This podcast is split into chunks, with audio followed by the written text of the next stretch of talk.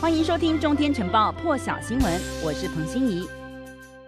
好了，大陆中央外事办主任杨洁篪抵达瑞士。大陆外交部发言人华春莹表示，这次会晤是根据中美元首九月十号通话达成的共识，经过中美双方商定进行中美高层今年第三次会晤。大陆外交部发布简短声明表示，杨洁篪在苏黎世和苏利文就中美关系和相关问题交换意见。而今天百度热搜的榜首谈的就是。中美会晤为什么选在瑞士苏黎世？为什么见的是美国白宫国安顾问苏利文呢？现在在苏利文和杨洁篪瑞在瑞士苏黎世一间机场饭店进行闭门会晤，有美国官员透露，会谈持续了六个小时。白宫在会谈之后也发布声明表示。苏利文向杨洁篪提出，美方有兴趣与大陆共同合作，来应应重大跨国挑战的领域，以及管理美中关系风险的方法。在两国关系跌到几十年来的新低点，同时苏利文也表达对大陆在人权、新疆。香港、南海以及台湾有关行动的关切。声明指出，苏利文明确表示，在美方继续投资自身国力以及和盟友还有合作伙伴密切合作的同时，美方将继续和大陆进行高层接触，来确保负责任的竞争。美中高层会晤这个时候也传出来，美国和大陆原则上同意，美国总统拜登和大陆国家主席习近平在今年年底前举行视讯双边峰会。那么现在消息指称，这个部分呢，美国官员提到，习近平这个月底将不会前往意大利罗马参加 G20 峰会。那么这个本来是拜登总统安排双边会谈的地点，现在官员透露，拜登说他已经好几年没见过习近平了，如果能见面就太好了，希望双方呢是可以见到彼此，即使只是透过视讯。那么拜登昨天在回复媒体提问关于大陆对台湾挑衅行为时表示。他曾经和习近平谈到台湾议题，两人同意遵守台湾协议。那么拜登也明确表明，除了遵守协议之外，习近平不应该做其他的事情。不过，拜登并没有说明什么是台湾协议。那么，美国国务卿美布林肯呢，现在人在法国，在和经济合作暨发展组织秘书长科曼在巴黎召开联合记者会的时候呢，有媒体就当场询问。大陆在台湾周遭活动大幅增加，是不是会促使美国改变做法呢？以及是不是这个部分是有违美国总统拜登所提的与大陆之间的协议？那么布林肯没有针对协议做出回应，他只说美国非常关切大陆军事挑衅行动，强烈敦促美北京停止胁迫台湾，同时强调美国对台湾承诺。坚若磐石。那么，大陆十月以来，根据统计，一共派了一百五十架军机侵扰台湾防空识别区，跟去年一整年相比，去年一整年是大约三百八十架次。那么，增加的幅度现在是惊人，引发了美国、澳洲、英国的关切。英国外交部说，需要一个有助于台海两岸人民和平对话的一个解决方案。那么，英国外相呢，特拉斯呢，则在《泰晤士报》专访提到，英国。致力于强化和印太区域的连结，透过访问还有联合操演，英国和区域伙伴正在捍卫共同利益，支持区域稳定以及推展新的贸易机会。接下来我们回头来看，现在人在法国巴黎的美国国务卿布林肯，他谈到台湾的这个部分。Uh, I have to tell you and reiterate that we are very concerned by the PRC's provocative military activity near Taiwan. Uh, as we said, the activity is destabilizing, it risks miscalculation,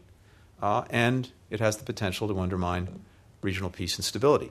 So, uh, we strongly urge uh, Beijing to cease its military, diplomatic, and economic uh, pressure and coercion directed at Taiwan. The United States has a commitment uh, to Taiwan that is rock solid and over many years has contributed to the maintenance of peace and stability across the Taiwan Strait uh, and within the region. And we will continue to stand with friends, with allies,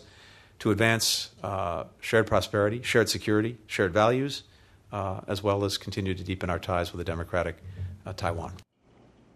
世卫今天有重大宣布，世卫指出百分之九十四的疟疾确诊和死亡病例都发生在有十三亿人口的非洲。那么这一种可以预防的疾病呢，是经过蚊子叮咬之后，将病原疟原疟原虫呢传播给人类。典型症状是有发烧、畏寒、疲倦、呕吐以及头痛。现在世卫说批准的由葛兰素史克药厂开发的全球第一款疟疾疫苗，同时建议非洲儿童广泛接种。那么这是世卫。第一次建议广泛使用针对人类寄生虫的疫苗。那么这一款疟疾疫苗呢，在预防儿童重症方面的有效性只有百分之三十左右，但是它却是唯一一款。获得批准的疟疾用药，那么现疟疾疫苗，欧洲药品管理局其实在二零一五年的时候批准使用，当时说利益大于风险，而二零一五年年底的时候，世卫就开始展开试验，特别是在非洲部分。现在世卫秘书长谭德赛宣布，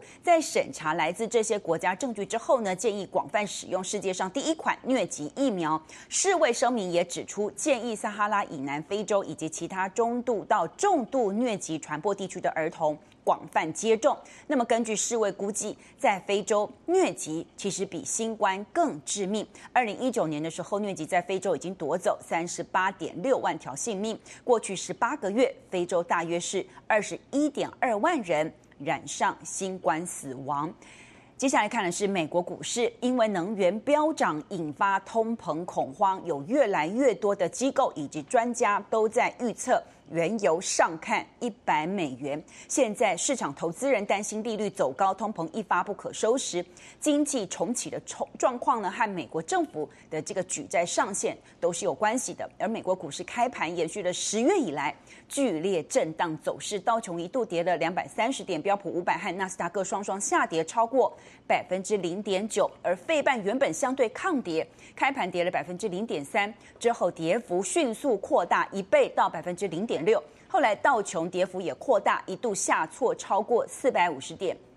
台积电 ADR 早盘跌了零点六个百分点，联电 ADR 下挫超过百分之二点三，日月光 ADR 呢是一度跌了超过两个百分点。美国企业新增就业人数呢，这个报告出炉达到三个月最高，九月企业就业人数增加了五十六点八万人，显示越来越多美国人重返工作岗位。报告是比预期还要好，但是原本收敛跌势的美国股市，在通膨恐慌蔓延之下。开盘还是重挫的，欧洲天然气价格今天一度占到飙涨百分之二十五的历史高位。短短两天涨幅涨幅达到了百分之六十，那么能源价格飙升的影响在股市还有债券市场蔓延，欧盟也开始拉警报。荷兰和英国的天然气期货继续创历史新高，电价一并上扬，能源成本的飙升呢也引发通膨压力，投资人就担心经济增增速呢将会来放缓，导致今天欧洲股市大幅下挫。